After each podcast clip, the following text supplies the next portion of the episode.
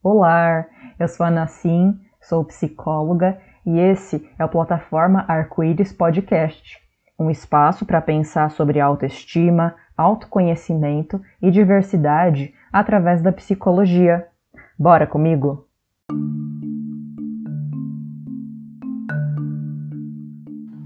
E aí, tudo bom? Seguindo o clima de fim de ano, vamos falar hoje sobre fazer balanço do ano que passou e do ano que virá. Afinal, é saudável fazer balanços ou seria mais uma das inúmeras pressões para a produtividade adoecedora? Balanço é síntese, é recordar do planejado, estudar o percurso feito, concluir o momento presente e antever possibilidades futuras. A gente faz balanço de várias coisas na vida. Fazemos balanço como psis dos nossos pacientes, ou seja, levar em conta como chegaram até nós, como foi o tratamento e como estamos nos despedindo deles. E isso fazemos de modo específico em diferentes profissões. Fazemos balanço de um curso, alinha minhas expectativas iniciais com o ponto de chegada através do percurso de estudos para entender como me transformei me apropriando de algo novo. Fazemos balanço de relacionamentos nas DRs, balanço de movimentos sociais para pensar em estratégias de luta, balanço de como cuido da minha saúde fazendo check-up. Estaríamos afinal vivendo ou fazendo balanços? Veja bem, o balanço não é um fim em si mesmo.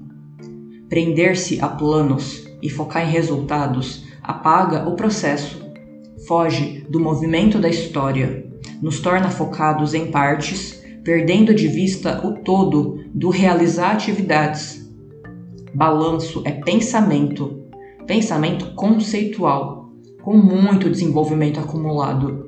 Exige análise e síntese, abstração e generalização. É uma grande mobilização de integração afetivo-cognitiva das nossas atividades para a gente poder fazer balanço. Todavia, acaba sendo muito fácil o balanço entrar nas nossas vidas de modo alienante. A gente não faz balanço. O balanço do ritmo da produção da empresa que eu trabalho, do namorado abusivo, do amigo manipulador, da internalização de anos de autocobrança, nos fazem seres humanos sempre nos sentindo insuficientes. Balanços deixam de mediar o nosso momento e passam a ou ser um fim em si mesmo ou atender a fins que se dão a despeito do nosso desenvolvimento como seres humanos e como sociedade. O foco em números de vendas, em itens ticados de um checklist que nem lembro por que fiz, apartam nossa vivência das condições de nosso contexto histórico e social.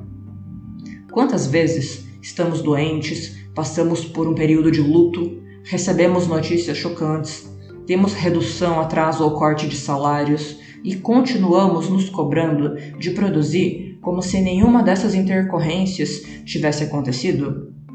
Se a condição objetiva mudou, as condições de dar o nosso melhor também mudam de forma contingente.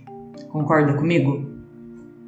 Nesse período de pandemia, tenho observado o quanto muitas pessoas entraram em intensos sofrimentos por conta de não darem conta de produzir em seus estudos, trabalhos, tarefas domésticas e etc., tal como se dava numa vida pré-pandemia. A pandemia é uma nova condição que reconfigura a realidade em que a gente vive. Naturalmente, as coisas que envolvem viver como fazer nossos afazeres, serão outras também.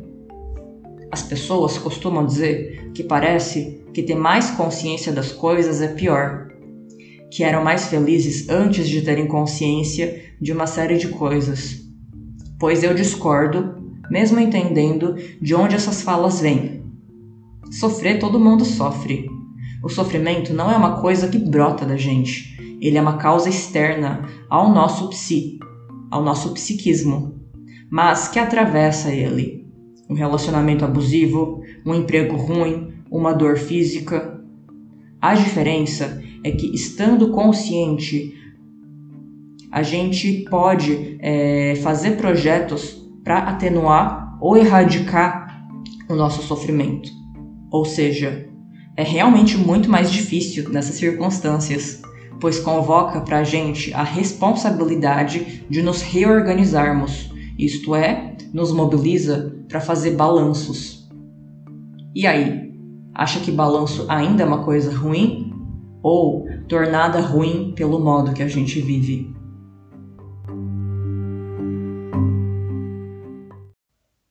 Chegamos ao fim de mais um episódio. A você que chegou até aqui comigo, vai o meu muito obrigada. Me acompanhe no Instagram, arroba plataforma e no Twitter, arroba plataforma arcoi1, para a gente continuar essas reflexões que não precisam terminar aqui. Compartilhe o episódio e suas impressões dele com a hashtag plataforma arco-íris que eu vou adorar acompanhar. Beijo, beijo e até!